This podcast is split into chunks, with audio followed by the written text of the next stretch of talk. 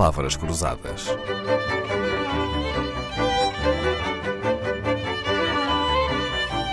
Porque quase tudo é uma questão de semântica. O nosso convidado foi distinguido em 2018 com o título de Honorary Officer of the British Empire pela Rainha Isabel II. Esta distinção vai juntar-se a outras, como as que foram atribuídas pelo Presidente da República da Polónia ou pelo Presidente da República de Portugal, ao tempo Mário Soares. Fundou e preside a International Churchill Society of Portugal há 20 anos, doutorou-se em Oxford há 30, ensinou nas universidades de Brown, Stanford e Georgetown, nos Estados Unidos, e não só, foi professor também no Colégio da Europa de Varsóvia. Fundou o Instituto de Estudos Políticos da Universidade Católica Portuguesa Portuguesa, lançou a revista Nova Cidadania, é membro correspondente da Academia das Ciências de Lisboa e, para abreviar, conseguiu a proeza de agradar a dois presidentes da República tão diferentes entre si, Mário Soares e Aníbal Cavaco Silva, que ambos o quiseram para seu conselheiro. Olá, professor João Carlos Espada.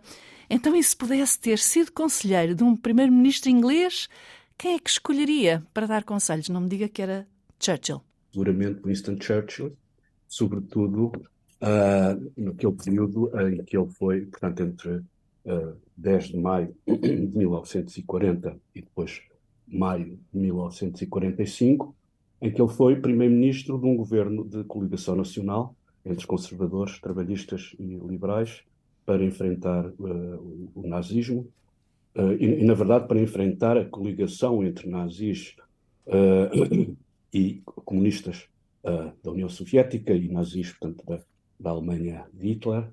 Um, e, portanto, eu teria muito gosto em ter sido, em poder ser consultor. Eu uh, compreendo bem. Era um momento histórico, não é? Era um momento histórico mas eu não era nascido, portanto talvez fosse difícil em qualquer caso. Muito bem. Bom, vem isto a propósito, o seu professor João Espada, do seu último livro, que traz na capa nada mais nada menos que uma fotografia de Winston Churchill, o primeiro-ministro inglês, que ganhou a guerra e logo a seguir perdeu as eleições. O seu livro chama-se Liberdade como Tradição. Então a liberdade não é o oposto de tradição? Quer dizer, a liberdade de, de facto é vista uh, como oposto da tradição, uh, nas culturas políticas, uh, sobretudo continentais, são favoráveis, veem a liberdade como resultado, digamos, de, de, de revoluções, mas essas culturas políticas vivem na, na perpétua, aquilo que Tocqueville chamou a perpétua oscilação entre o antigo regime e a revolução, ou seja, entre a contra-revolução e a revolução. Ora, a cultura política da língua inglesa, uma das principais características é precisamente não só não conhece essa oscilação e, e, e é hostil a essa oscilação entre contra-revolução e revolução, e é nesse sentido que eu, eu digo que a liberdade é vista como tradição, mas também já agora gostava de acrescentar o seguinte: é tradição não no sentido fixo, de uma, de uma enfim, de um estado de coisas que está fixo e que não, que não evolui, mas precisamente a ideia de tradição que evolui gradualmente por ensaio e erro um, para se tornar mais conveniente e mais adaptada uh, aos, aos, tempos. Uhum. No sentido de algo que passa de geração em geração, não é? Exato. Este uhum. livro eh, do seu professor João Carlos Espada procura demonstrar como é diferente a cultura política de língua inglesa com a cultura política da Europa continental. São diferentes em quê?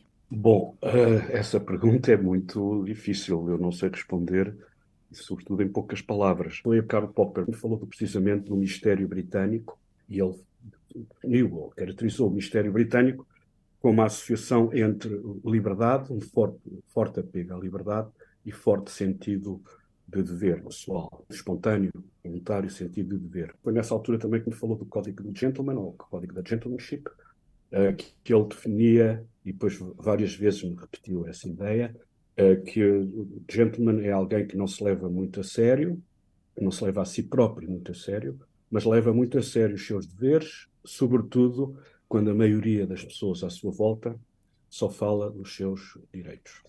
E ele dizia que esta ideia da gentlemanship era fundamental, para, era o ingrediente fundamental do tal mistério britânico. E já agora, estando eu a falar com uma senhora muito distinta, queria recordar que esta expressão gentlemanship de acordo com Popper, se aplica tanto a homens como a mulheres. Não é machista.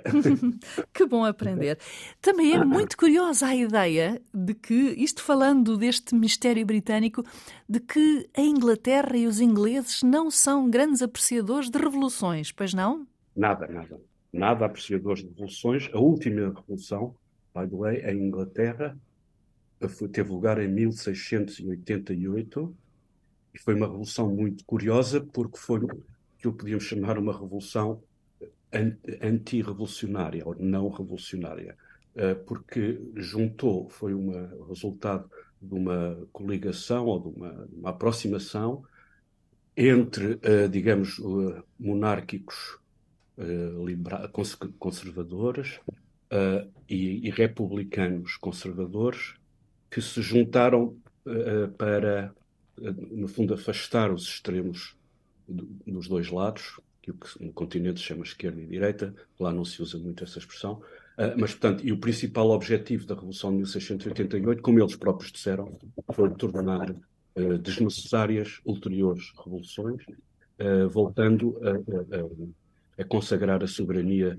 Depois usaram a expressão in, in Parliament, no Parlamento, e, e daí, portanto, a aliança entre monárquicos liberais e republicanos liberais aceitaram mutuamente o compromisso. O rei é o poder do rei, mas não é um poder absoluto, é o rei do Parlamento. João Carlos Espada pode legitimamente falar de cátedra sobre o assunto que trazemos esta semana, a cultura política de língua inglesa. Até amanhã. Palavras Cruzadas, um programa de Dalila Carvalho.